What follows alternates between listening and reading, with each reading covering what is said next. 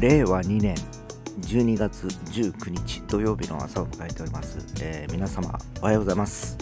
えーはい、えー僕は今からまた、えー飯塚市に向かいます、えー今日はですね、えー100円市というあのお祭りがあっておりまして、えー前回同様ですね元の木書店さんの、えーところでですね、えーちょっとしたあプチイベントみたいなことをやろうかなと思います、えー前回に比べてですねちょっと軽めのですね、レクチャーっていう形でですね、えーやれればいいなと思いながら。まあ基本的にはまあ来年からちょっと開催をしようかなと思ってる飯塚でのウクレレ教室の告知みたいになるかと思いますので皆様お時間がある方は遊びに来ていただければと思います。よろしくお願いします。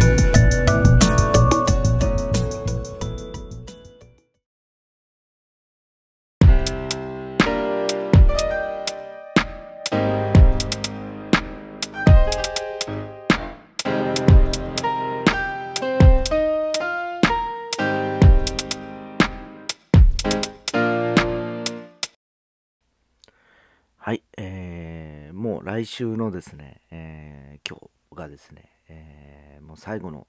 12月の土曜日ということになります。えーちょっとあの早いんですけど、えー振り返ってみるとですね、えー1月年を明けてですね、えーまあ、令和2年始まりましたということで、えー今年はですね、ちょっと僕、年明けから忙しくしておりましてですね、えーまああのー結局毎年ですね、え両親をあの三社参りとか連れて行ってたんですけど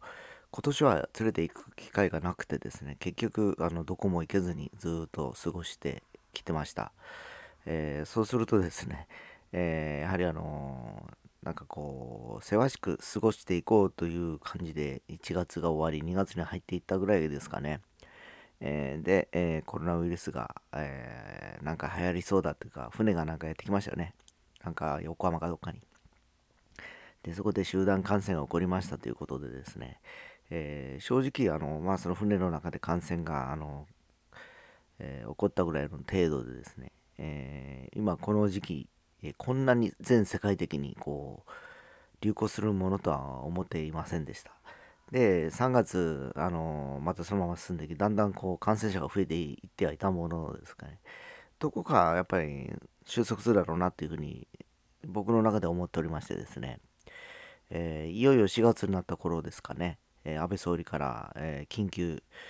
事態宣言が出ましてですね、まあ、あの就業制限も出始めましたね。4月からですね、えーですから、えーゴールデンウィークの前ぐらいからですね、えーちょっと本当コロナウイルスに関して舐めてた自分がちょっとすごく恥ずかしくなりましてですね、えもう博多どんたくもなくなるし、えー要はその後の博多祇園山笠もなくなるし、えーで東京オリンピックですね。今年ある予定でしたんですけどそれも飛んでいくと。なくなっていくと。いうことがどんどんどんどんこうね増えていきましてですね、えー気がつけばあのいろんなあの飲食店もそうなんですけど夜遅くまでやっていないしですね、えー一時期ほらトイレットペーパーがもう売り切れてるとかないとかですね、えー各あのお店にマスクもないということがございましたよね。なんかこう今となってはもうどこも間に合って、えートイレットペーパーもティッシュもですねマスクもどこでも今も買えるような状況になったんですけど、えー一気にあのそれぐらいからもうあの世の中変わっていった感じがしてですね、えー、何でしょうかね、えー僕自身もなんか、えーまあとりあえずその環境の変化に、えー対応していこうということに精一杯でですね、えーこの今年は3月ぐらいから、えー文化サークル十字屋っていうところからですね、えお話がいただいてましたので、えいろんな、あのレッスンをやっていこうという話で進めてたんですけどそこもですね4月以降はですね休校になりましてですねずっと6月3ヶ月かなぐらいまではもうずっと閉まっておりました。でもう一つ僕が所属する城南区の音楽教室もですね、えー結局教室が2つあったんですね、えー当時はですね、えーで、えまあそこで12回できたかな今年。できたぐらいで合間を縫って収束さあのちょっと落ち着いた時に1回ぐらい2回っていう感じでやれたんですね。でただその教室もやはりもう今一つの教室だけになってしまいましてですね2つ持っててもというのもあったんだと思うんですけど、えー、いろんな業態がまあこう縮小された中でですね、えー、まあ経済自体もあのまあ、昨今の GoTo トラベルとかで、え、いろんな打撃を食らっているところもあると思うんですね。えー、一時期は先々月ぐらいからは盛り上がってましてですね、GoTo トラベルでどこに行きましたとかいう方もよくインスタとか見ていらっしゃったと思うんですけど、まあ比較的やっぱりあの、なんですかね、あの、経済を潤すということだけで言うと、ちょっとあの、旅行業界だけではなくですね、えー、まあいろんな他の業界もやっぱり厳しい状況だと思うんですね。えー、まあ例えば旅行業界といえばまあ要するに公共交通機関と要は宿泊施設と、えー、その宿泊施設に、えー、飲食を卸す問屋だとか、え、あるいはそこの従業員だとか、えその界隈のお店とかだと思うんですね基本的にはですね。えでそこに衣食住っていくとですね例えば衣類関係の人とかは関係なかったりですね、えー、まあ確かにその宿泊施設に卸す例えば浴衣とかいうのはあるかもしれないんですよけど、えー、まあたかが知れてますよね。そんなのって大体消耗品みたいなものなんでですね。やはりちゃんとした利益が取れるような、えー、医療アイテムというのはちゃんとした量販店だとかだとかお店に行かないと売ってないですしさっき言いましたように、えー、そういったところはずっと軒並みずっと休まされてですね通販でしか生き延びる道がなかったという状況だと思います。で、まあ実際車業界もそうでですね、こんなご時世に、えー、車を借金して買うような人がなかなかいないですよね。やっぱ先行きが見えないということでですね。えー、だから新車販売もかなり落ち込んでいってですね、えー、比較的、え、密にならない、要はあの通勤でバスとか電車を使いたくない人がですね、セカンドカーを買うといった中古車市場が少し盛り上がったというぐらいですかね。えー、いう感じですかね。えー、で一方であの僕がよく話してるかと思うんですけど、えー、楽器はですねすごく売れてました。えー、っていうのを家にいる時間が増えたってこともあってお家で過ごそうという星野源が一度あのやりましたよねなんか YouTube で僕もあの一緒にコラボしてですねキーボードであの YouTube に上げたりしてたんですけど、えー、やっぱり楽器っていうのは家で一人でできたりすることもあって、えー、今までやられてた方だとか今からやってみようという方も含めてですね、えー、楽器人口は増えたかなと思います。えー、現にですねウクレレに関してはあのタレントのスザンヌがですね、えこの暇な機会にスターターキットを買いましたということで YouTube で上げてからですね、え YouTuber のガズレレとかと、えコラボしたりしてですね、え女性のそのウクレレ人気はだんだんだんだん沸騰していって、えー、非常にですね今僕が抱えてる生徒さんもほぼ女子なんですね。でまあ今日今から行く、えー、まあ、飯塚の方もですね、え、前回もそうです。4名来られたんです。全員女子でした。で今日はちょっとあのどんな感じになるかわからないんでしょうけど、えまああのいろいろちょっとあのツールとかを配れたらと思って20個ぐらいしか持っていかないんですけど、えー、まあ小さい子とかが喜ぶように飴を入れてみたりとかしてですねちっちゃいまあフェレサンタじゃないんですけど、えー、プレゼントやりながら告知をしていこうかなというふうにちょっと考えております。まああの縁があるってことで100円市で100円を使うという意味だけじゃなくてです、ね100の円というのが、えー、文字どころですね、えー、テーマとなっておりますのでですね、えー、僕も100個円が今日できるようであればですね、非常に嬉しいなと思ったりもするんですけど、まあでも、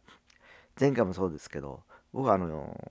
ああいう街が好きなんですね。商店街、昔からあるですね。えー、だからあの非常に今回もですね、えー、若いあのそこの専務もそうなんですけど、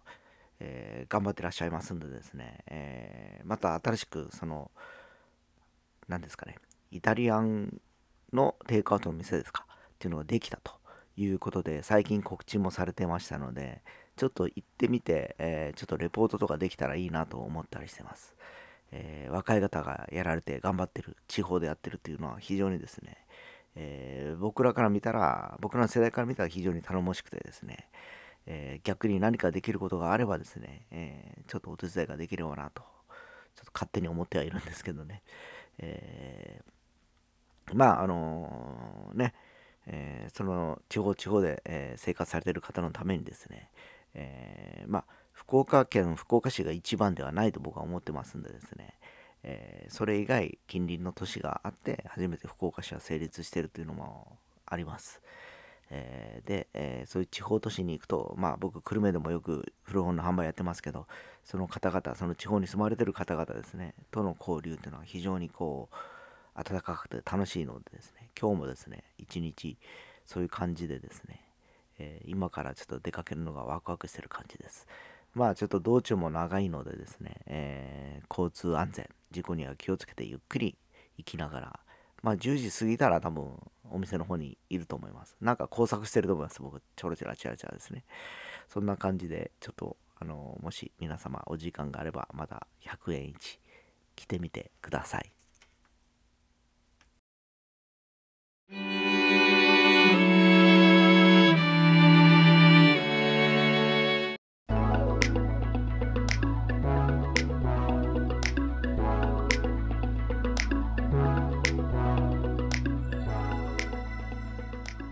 はい、えー、昨日ですね、夜テレビを見ておりましたらですね、えー、我らがソフトバンクホークスの、えー、若手2選手の契約公開が、えありましたということで、まあ、1人はあの世界記録を達成した周東選手で、えなんと保留ということで、一旦持ち帰るということでしたね。で、もう1人はあの栗原選手ですね。今年5番を打って、えー、日本シリーズも MVP に輝いたですね、若手。もともとキャッチャーなんでですね、えー、先々甲斐選手の後ですね、キャッチャーということで2番手でということで、えー、非常に期待が高い選手でですね、えー、まあ、これも大幅にアップということでサインということだったんですけど、えこれだけプロ野球は今年スタートが遅れてですね、え観客も非常にもう制限された中でですね、やっぱりあの抱えてる球団はあのちゃんと金を払うんだなと思って素晴らしいなと思って感心してました、えー、民間の企業ではやはりその業績がどうのこうのという流れの中でですね、えー、例えば、えー、人材カットであったりだとか、えあるいは賃金のカットということが、え往々にしてですね横行しているような状況の中でですねやっぱり夢を持つ、え一般の人に対して夢を与える商売の方々っていうのはですね、え、そんなことも関係なくですねちり、えー、成果を出した人には、えー、ちゃんと報酬を出してあげるんだよという昨日その証拠を見せてもらったような気がします。夏頃僕ちょっと思ってたんですね。今年はこんなに選手にお金払えんじゃないかなとですね。あれだけ球場に制限されてですね観客が3分の1ぐらいしか入ってないのですね、えー、そんなにえー、お金払ってたら多分、球団が多分破産するんじゃないかなと思ってたような感じなんですけど、結局これからまた、えー、まあ、柳田選手だとか、千賀選手とかいっぱい出てきます。高級取りの選手がですね。まあ、えー、この辺をどういうふうに、えー、考えるかなっていうのも見ものだったりするんですけど、まあ、一方であの内川選手が今年、えー、まあ、あの対談ということだったんで、1人高級取りが抜けた分ですね、まあ、その分の配分も少しはあの分けられるのかなっていう気はするんですけど、まあ、それにしてもやっぱり観客ありきで多分試算もしてるでしょうから、えー、その辺うまく多分やりくりして、ちゃんとサラリーを払ってんだなという気もしました。まあ、本当あの、一般の企業もですね、えー、そういうのを見習ってですね、えー、きっちりあの雇用をちゃんと守っていただけるといいなと思ったりしておりました。